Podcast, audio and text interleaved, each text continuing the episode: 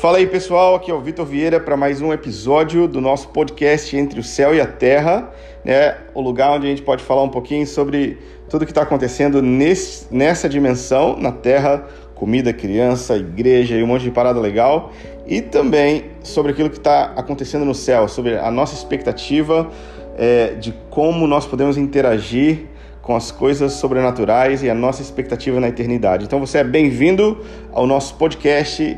É, se você está curtindo o nosso conteúdo, cara, é, dá um print, publica no seu Instagram, é, compartilha onde você é, acha que as pessoas vão é, também ser abençoadas com o conteúdo. E nessa, nesse episódio nós vamos falar sobre um tema que está fervendo no momento, que é avivamento.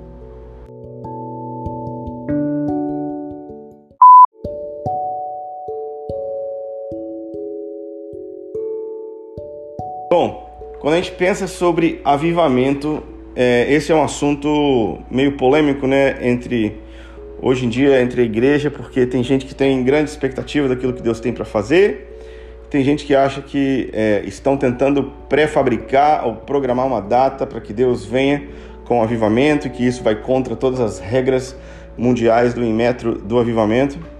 E tem, tem outras pessoas que também estão só por causa da bagunça, por causa do movimento, por causa da agitação. E nesse meio termo, a palavra avivamento ela fica meio que mal utilizada ou as pessoas não sabem muito bem como aplicar ela ou dizer o que, que é avivamento, o que, que não é avivamento, como definir se alguma determinada atividade é um avivamento ou não.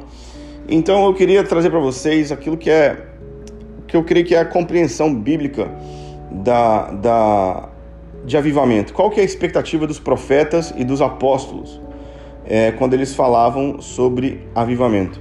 Bom, no Antigo Testamento a gente vê é, é, os profetas falando para Deus avivar a sua obra, né? Eu trazer a vida. Então, avivamento é essencialmente é, algo que está morto voltando a viver, voltando a existir, voltando a funcionar.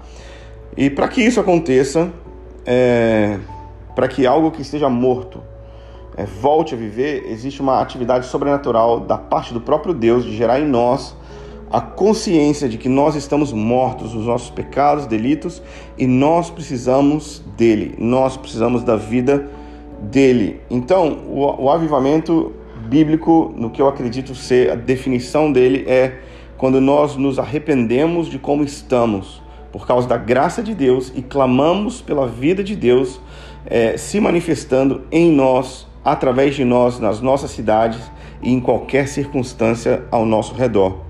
Bom, é, é na história dos avivamentos, quando a gente olha para Gales, Azusa, e quando a gente olha mais para trás entre é, os despertamentos na América, os despertamentos na Inglaterra, os morávios e até mesmo na história da igreja, é, quando é, acontece o avivamento da Ásia Menor, das sete igrejas de Apocalipse, é, é, Deus ele sempre está chamando o seu povo para o arrependimento.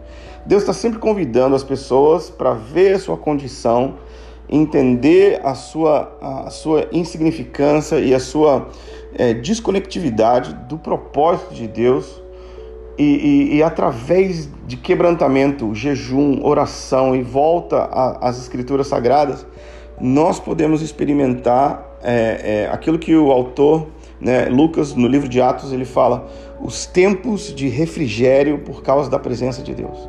Então o apóstolo Pedro, ele está pregando em, em Atos 2 e ele fala, cara, isso que está acontecendo é, é sobrenatural. Nós buscamos Deus, nós temos agora uma manifestação sobrenatural de, de fogo e de poder, de evangelismo, salvação, curas, sinais, maravilhas. E aí então, quando os, as pessoas perguntam o que está acontecendo, vocês estão bêbados? É, o que está acontecendo? Então o apóstolo Pedro ele começa a ensinar e ele fala para que nós possamos posicionar os nossos corações para que venha o tempo de refrigério pela presença de Deus. E eu acredito que existe é, um tempo, é, uma janela de misericórdia no espaço, quando nós podemos experimentar a misericórdia de Deus, o refrigério da Sua presença, como um dia não é comum. sabe, é tudo muito legal quando a gente vai no culto, as reuniões, tudo que rola é tudo muito legal. Mas existe a diferença quando a presença de Deus manifesta, é, ela é liberada sem medidas, com graça, e é tudo aquilo que era é, difícil ou inalcançável para o ser humano se torna viável, natural, normal no meio da igreja. Então eu acredito que avivamento é, primeiro de tudo, algo morto voltando a viver por causa do arrependimento que consiste em buscar Deus de todo o coração na palavra, no jejum e na, na oração, e aí então a manifestação de um tempo de refrigério sobrenatural. Essa é a minha definição de avivamento e eu acho que ela é bem coerente com a expectativa dos profetas e dos apóstolos.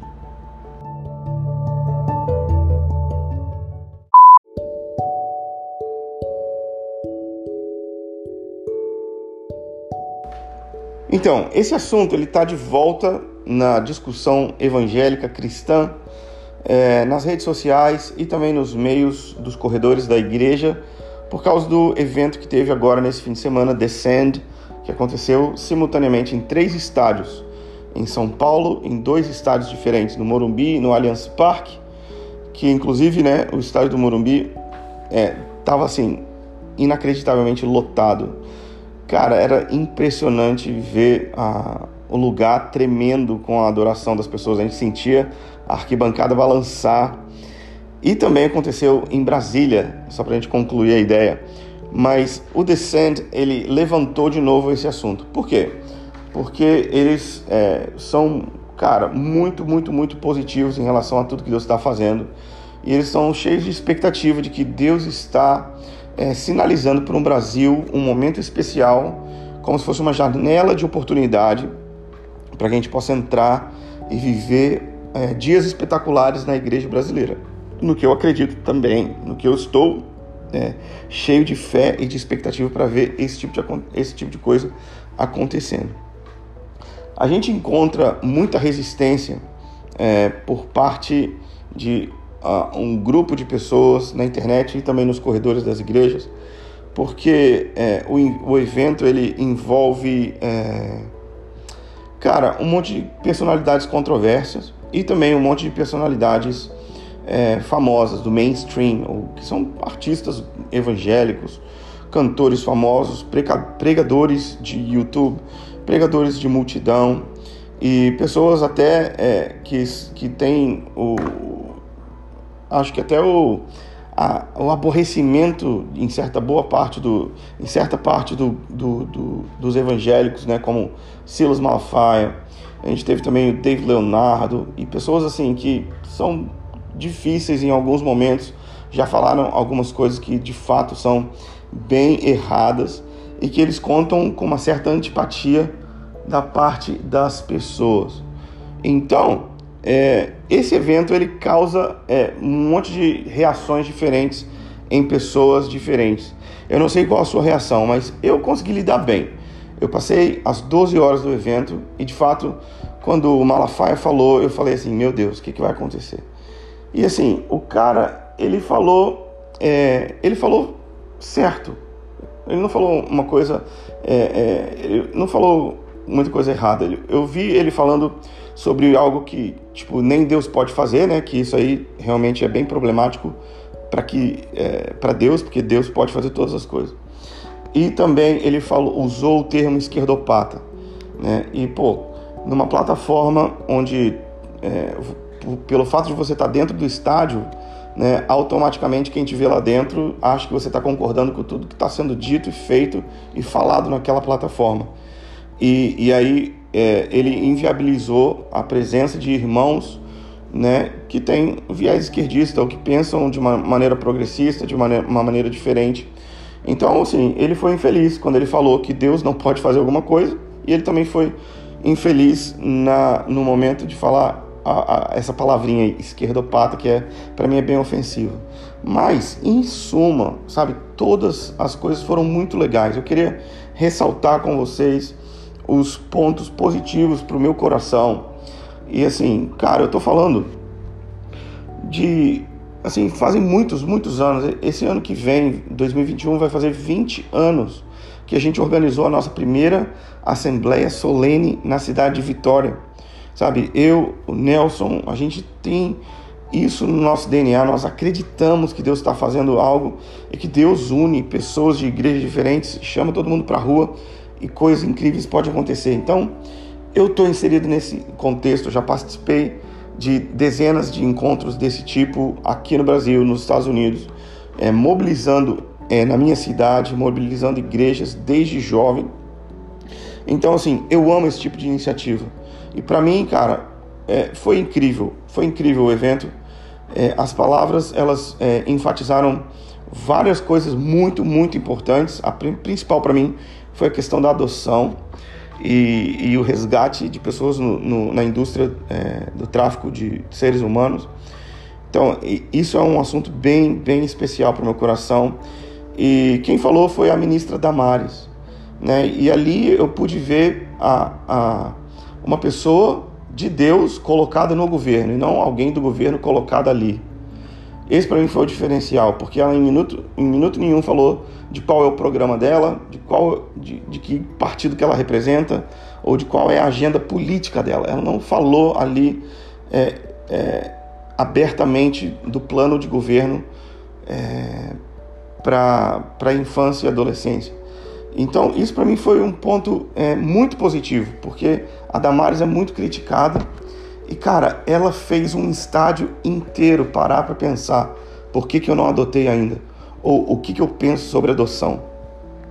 Esse para mim foi um ponto altíssimo. Um outro ponto para mim é, sensacional foi a ênfase da Bíblia e a ênfase das Escrituras. É, a gente teve e Lauren Cunningham, que é o, o fundador da Jocum, falando como a Bíblia transforma sociedades e como nós podemos nos engajar para que a Bíblia esteja disponível para todo povo, tribo, língua e nação. E se Apocalipse diz que todo povo, língua, língua e nação vai estar diante do trono de Deus, é necessário que uma geração assuma a responsabilidade para prover a palavra de Deus para estes povos. Esse para mim foi um super ponto alto. A pastora Sara Hayashi também é, falou muito sobre a importância de nós abraçarmos as Escrituras. E depois o próprio Descend soltou uma enquete no, no, no Instagram deles, é, perguntando: E aí, você já leu a Bíblia inteira? E foi, tipo, arrasador a quantidade de pessoas que nunca leram a Bíblia inteira. Eu acho que foi, tipo, 20 e poucos, perto de 30% é, que já leram a Bíblia toda. A maioria esmagadora nunca leu a Bíblia. Mas a gente teve também ali milhares e milhares de pessoas que assumiram um compromisso de fazer leitura bíblica é, regular. Então, assim, de certa forma, mostra a nossa incompetência em discipular pessoas e em gerar é, pessoas engajadas na palavra, mas o evento também promoveu meios para que as pessoas pudessem mergulhar nas escrituras. E também, para mim, o um ponto alto, né, que o Descend, ele é a sequência de um evento chamado The Call. The Call significa o chamado. Descend significa o envio. E, e, em breve a gente vai estar tá vendo o The Coming, que é tipo a vinda, né, o retorno de Jesus. E, e isso foi muito legal para mim. Mas o Descend ele tem como é, iniciativa, como prerrogativa provocar pessoas saírem da da, do marasmo de ser crentes e se engajarem com a grande comissão. E ali eu pude me juntar a milhares e milhares de pessoas, levantar o meu sapato. O sapato que, para abrir um parênteses, de fato já esteve em dezenas de nações pregando o evangelho do reino, em dezenas de estados brasileiros, em lugares é, remotos, nas, na, nas tribos e povoados do Nordeste, do Norte, pregando o evangelho do reino. Então, assim, é, eu não levantei o sapato para ir, eu levantei o sapato que eu já vou. Mas um monte de gente ali levantou a primeira vez. E essa é a graça de Deus nesse movimento. Que um monte de gente que nunca tinha ouvido falar que eles poderiam ser é, usados por Deus em missões foram desafiados a fazer isso. Cara, para mim o evento foi é, sensacional. Eu quero compartilhar com você a minha única ressalva como ponto negativo. O meu ponto negativo aconteceu em Brasília, quando o presidente Jair Bolsonaro ele pegou o microfone para falar é, enquanto presidente lá no, no, no evento de Brasília. É, eu tenho informações dos bastidores do evento de que eles não enviaram convites para o Bolsonaro. Ele de fato não foi convidado para o evento, o que para mim é um ponto muito positivo para o evento e para a organização, né? Porque não tem como finalidade ser é, se posicionar politicamente. Mas é, eu também entendo que igreja e políticos né, não devem partilhar o mesmo microfone no, no mesmo, na mesma plataforma. Né? Nós precisamos entender que uma coisa é uma coisa, outra coisa é outra coisa. Ah, mas Vitor, tudo é política. Eu concordo. Eu concordo que tudo é política e concordo também que tudo é espiritual. Mas nós precisamos é, propor campos diferentes para que isso possa é, ser dialogado em momentos diferentes. E de fato, eu acho que a organização do evento não deveria ter dado o microfone para o presidente falar. Eu acredito que eles poderiam ter convidado ele para receber oração, para ser abençoado, para né, a igreja brasileira abençoar, porque esse é o nosso papel bíblico de fazer. Mas quer saber, cara? Eu acho que eu faria a mesma coisa. Debaixo de uma pressão de liderar um evento de três estádios simultâneos, 150 é, mil pessoas, e tipo, de repente o presidente da república bate na sua porta, o que, que você faz? Eu acho que eu ia também perder a, a postura e eu ia falar, cara, e aí? O que, que eu faço agora? Então, assim, isso não invalida para mim o evento, embora seja um ponto negativo para mim. Mas fica para mim a, a, a, aquilo que o, o, o, o livro de Atos nos ensina, a se preparar para falar diante de reis. Sabe, porque a gente não pensa que de repente um presidente vai chegar no nosso culto. A gente não faz um culto domingo achando que o governador ou o prefeito vai vir na nossa igreja. Mas e se vier, o que, que a gente vai fazer?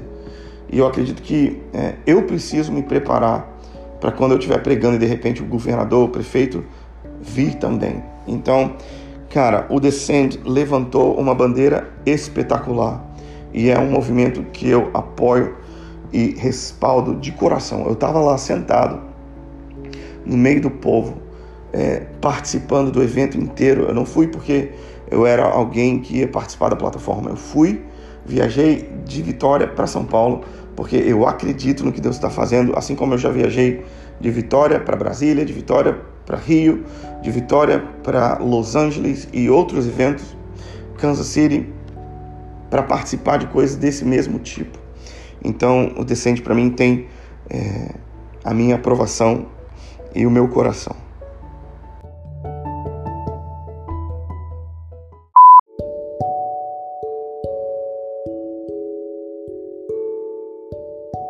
Ok, então, com base nisso, como que nós devemos responder ao envio? Como que nós devemos é, responder ao assunto avivamento? Como que nós devemos responder Mateus capítulo 28, a ordem de Jesus de ir e fazer discípulo, discípulos de todas as nações? Como que nós devemos responder Atos capítulo 1, versículo 8? Vocês vão ser as minhas testemunhas aqui e até os confins da terra. Eu acredito que existem duas maneiras práticas de nós respondermos a esse envio. A primeira é todo mundo, todo crente se tornando, se posicionando como missionário. Não é possível mais a gente tolerar ou, sabe, suportar no nosso coração ser um crente passivo, ser um crente que não é engajado com a grande comissão ser um, um, crente que não faz discípulos, que não proclama o evangelho, que não ora pelos enfermos, que não ora para os mortos ressuscitarem, que não é vai e cumpre o chamado de Deus, é, é, fazendo todas essas coisas que Jesus ordenou a gente fazer. Ah, mas Vitor, eu tenho que virar um missionário tipo jocumeiro? Não. Não é isso que eu estou falando. Eu estou falando para você ser um missionário. Eu não estou falando para você ser um jocumeiro. Eu estou falando que no seu campo de trabalho você pode ser um missionário. Onde quer que Deus te colocou, você pode ser um missionário. Onde que Deus te colocou? Sei lá, você é um professor, você é um cozinheiro, você é um motorista de Uber, você é um estudante universitário, você é o que? Sei lá o que, que você é, não importa o que, que você é, porque Deus vê você onde quer que você esteja. E onde quer que você estiver, você tem a possibilidade de proclamar o evangelho do reino. E você é, é, é chamado a dar testemunho de Jesus em qualquer que seja a sua esfera de influência. Sabe, tem um monte de gente que quer ir para as nações, mas que não dá testemunho da glória de Deus aqui na sua cidade, aqui em Vitória, onde eu moro. Então, tem um monte de gente que quer fazer missões no sertão, tem um monte de gente que quer viajar para a África, tem um monte de gente que quer ir para a Europa, para o Oriente Médio, para a Ásia, sei lá, tem um monte de oportunidade no campo, mas a pessoa não se conecta com aquilo que Deus está fazendo em Jerusalém, não se conecta com a igreja local, não faz discípulos aqui. Então, primeira resposta: seja um missionário agora. Não espere para você fazer um curso de missões prega o evangelho. O que você sabe já é o suficiente para alguém que ainda não sabe nada. Ore por alguém, é, discipule alguém, conecte pessoas com aquilo que Deus está fazendo no seu meio. Não seja um hipócrita, nem seja um crente passivo, morno, mas abrace a grande comissão e faça discípulos. A minha segunda é, é, recomendação é financie um missionário de alguma forma. Gasta o seu dinheiro com missões. Inclua no seu planejamento financeiro, tipo o dízimo, a oferta, mas dá dinheiro também para missões. Sei lá, encontra uma agência missionária de confiança ou eh, encontra o missionário que a sua igreja apoia. Ah, mas a minha igreja não apoia missionário nenhum. Se vira, cara. Encontra alguém, pergunta o seu amigo quem é de confiança para você botar dinheiro e bota dinheiro no campo missionário. Agora mesmo, eu conheço pessoas que estão no campo missionário que foram abandonadas pelas igrejas que os enviaram. Eu tenho amigo, amigos pessoais na Europa, no sertão, em diferentes lugares do mundo que é, eles foram com uma promessa de suporte financeiro e quando eles chegaram no campo eles foram abandonados por aqueles que os enviaram. Cara, isso é terrível. E como nós podemos é, é, fazer missões enquanto a gente tem que ficar preocupado em como pagar nossas contas. Imagina, o cara ele tá lá, ele tem que pregar, ele tem que tocar, ele tem que viajar, tem que fazer um monte de coisa, mas ele tem que ficar preocupado se a filha dele vai ter comida, vai ter escola, vai ter, sei lá, a roupinha, sabe? Um missionário, cara, é uma pessoa normal que tipo come três, quatro vezes por dia, que gosta de sair para um restaurante, que gosta de ter lazer, que gosta de ter um, eh, coisas igualzinho você e que precisa que as finanças dele cresçam e não seja sempre no limite, no limite, no limite. Então, assim, seja um missionário, mas número dois, muito importante, financie um missionário. Dê dinheiro para alguém que está no campo. Sabe, é, é, essa é uma ótima maneira de você conectar o seu coração com missões, porque o Senhor Jesus fala que onde está o nosso tesouro, aí também está o nosso coração. Se você bota dinheiro no campo, o seu coração também vai se conectar. Você vai se interessar em ler o que, que é o relatório missionário desse cara. Você vai querer saber, tipo, o que está acontecendo é, na política, na, na, na, no, na, na esfera militar, onde esse cara está acontecendo, onde esse cara está trabalhando. Então, assim, se envolva financeiramente com missões. Financie um missionário essas são as minhas duas maneiras de responder ao Descend. Se torne um missionário onde quer que você esteja e financie um missionário com quanto você puder.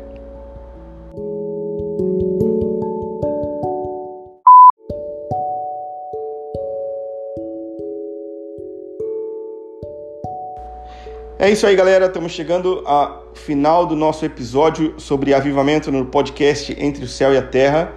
É, eu espero que você tenha curtido. Se você tem sugestões, manda um e-mail para mim. O e-mail está aí na descrição do podcast, é contato@victorvieira.org. Você pode é, falar também com a gente em todas as redes sociais, Twitter, Instagram, Facebook, qualquer lugar. Você mandando uma mensagem, a gente vai receber. Se você tiver alguma sugestão, alguma ideia ou algo que você ouviu que ressoou aí com você, manda pra gente, a gente quer é, ouvir o seu feedback. E o seguinte, cara, ajuda a gente a compartilhar, dá um print na tela, posta no seu stories e me marca. porque se você fizer isso, eu vou te repostar e, e, e a gente vai fazer com que essa mensagem é, chegue a mais pessoas. Compartilhe o link com geral e se tem sido bênção para você, com certeza vai ser bênção para mais alguém. É isso aí. Aqui é o Vitor Vieira falando entre o céu e a terra e até o próximo episódio. Deus te abençoe.